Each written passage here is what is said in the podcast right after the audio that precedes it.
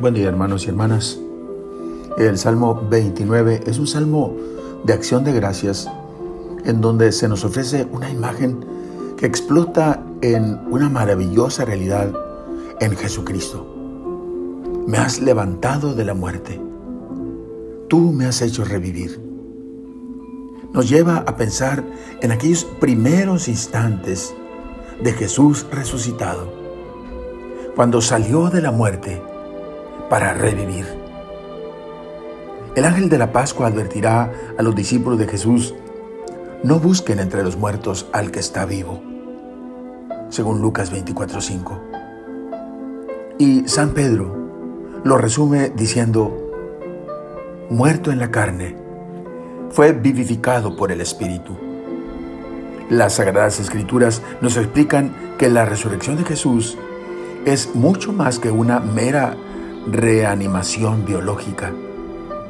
No ha vuelto a la vida de antes de morir, vida circunscrita y sometida a leyes naturales, sino que se convirtió en el Señor de la Gloria, Espíritu vivificante, para todos los tiempos, lugares, culturas, razas.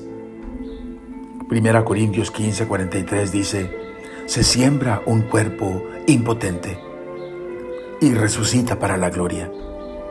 Se siembra un cuerpo animal y despierta un cuerpo espiritual. Y San Pedro, el día de Pentecostés, después de presentar a Jesús muerto y resucitado, concluye, sepa entonces con seguridad toda la casa de Israel que Dios ha constituido Señor y Cristo a este Jesús a quien ustedes crucificaron. En Hechos 2.36. Es el núcleo y corazón de nuestra fe, que es más un sentido de vida que un complejo de doctrinas. Creemos que Dios envió a su Hijo a este mundo para curar esta humanidad herida por el pecado. Y nuestra limitación por tanto, no es absoluta, sino que desemboca en una vida en plenitud, ganada por la muerte y resurrección de Cristo. No vamos hacia la muerte, sino hacia la plenitud de vida en Dios. Si al atardecer nos visita el llanto, por la mañana nos sentimos llenos de júbilo. Oremos. Oh Jesucristo, que venciste la muerte y fuiste revivido. Y así te convertiste, Jesús, en espíritu vivificante. Enséñame a morir contigo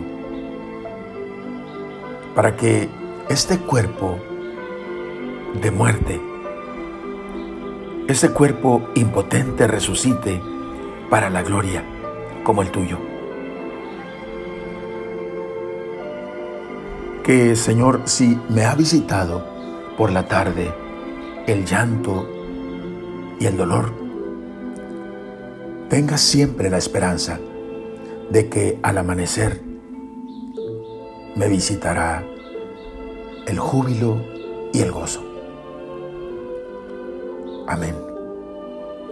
La bendición de Dios Todopoderoso, Padre, Hijo y Espíritu Santo, descienda sobre ustedes.